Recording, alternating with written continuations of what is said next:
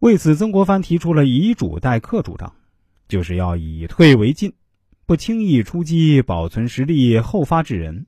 在给曾国荃的信中写道：“敌人向我进攻，一定要仔细考究，而后应战，多半会打胜仗；随意而没有仔细衡量，轻率的向敌人进攻的，大多会打败仗。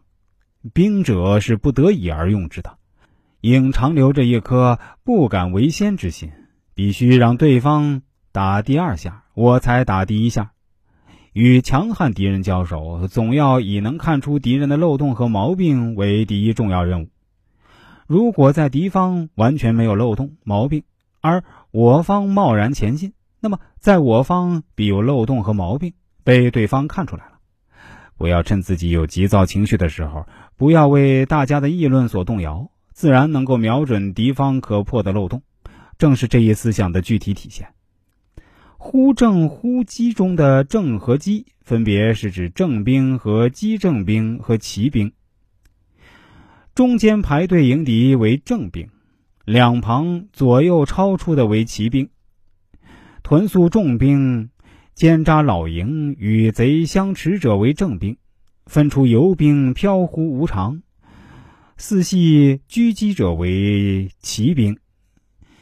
亦有专项。无所事以御寇者为正兵，多张仪阵，世人以不可测者为骑兵。旌旗显明，使敌不敢犯者为正兵。鹰马皮足，偃旗息鼓，本强而固势弱者为骑兵。见其鸣鼓，毅然不轻动者为正兵。佯败佯退，设伏而诱敌者为骑兵。一般来说，用骑兵比用正兵好。老子就说要以骑兵用兵。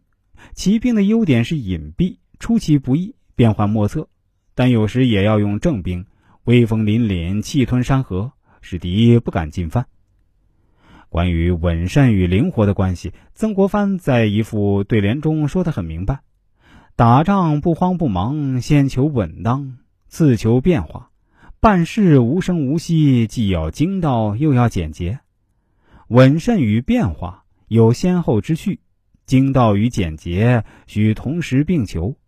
这就是曾国藩的战略原则和总的要求。曾国藩对待战争中的快慢问题，主张慢中求快；对待战争中的守战问题，主张先守后战；对待战争中的静动问题，主张以静制动。对待战争中的主客问题，主张以主待客，这些都是“稳慎”二字为出发点来立论的。曾国藩之所以强调后发制人，是与当时战争中的客观条件有关的。蔡锷分析说：“其实所对之敌，并非节制之师、精练之卒，且其常数倍于人我，兵器为如今之日发达。”又无骑炮两兵之编制，耳目不灵，攻击力复甚薄弱，所以战术偏重于攻防守御，大概有因时制宜的法则。所以曾国藩的稳慎骑是一种特定历史条件下的产物。说实话，我认为曾国藩并不能算是一位中国历史上一流的军事家，他的军事才华远远不如历史上那些著名的将领。也远不如同样作为理学家的王阳明，甚至在他的对手里面，也就是在太平军里面，都有好几位将领的军事才能远超过曾国藩，比如石达开，比如李秀成，比如陈玉成，这些人都比曾国藩更会用兵，但曾国藩就是凭借着自己稳字当头、步步为营、坚持不懈、屡败屡战的笨办法，取得了最终的胜利。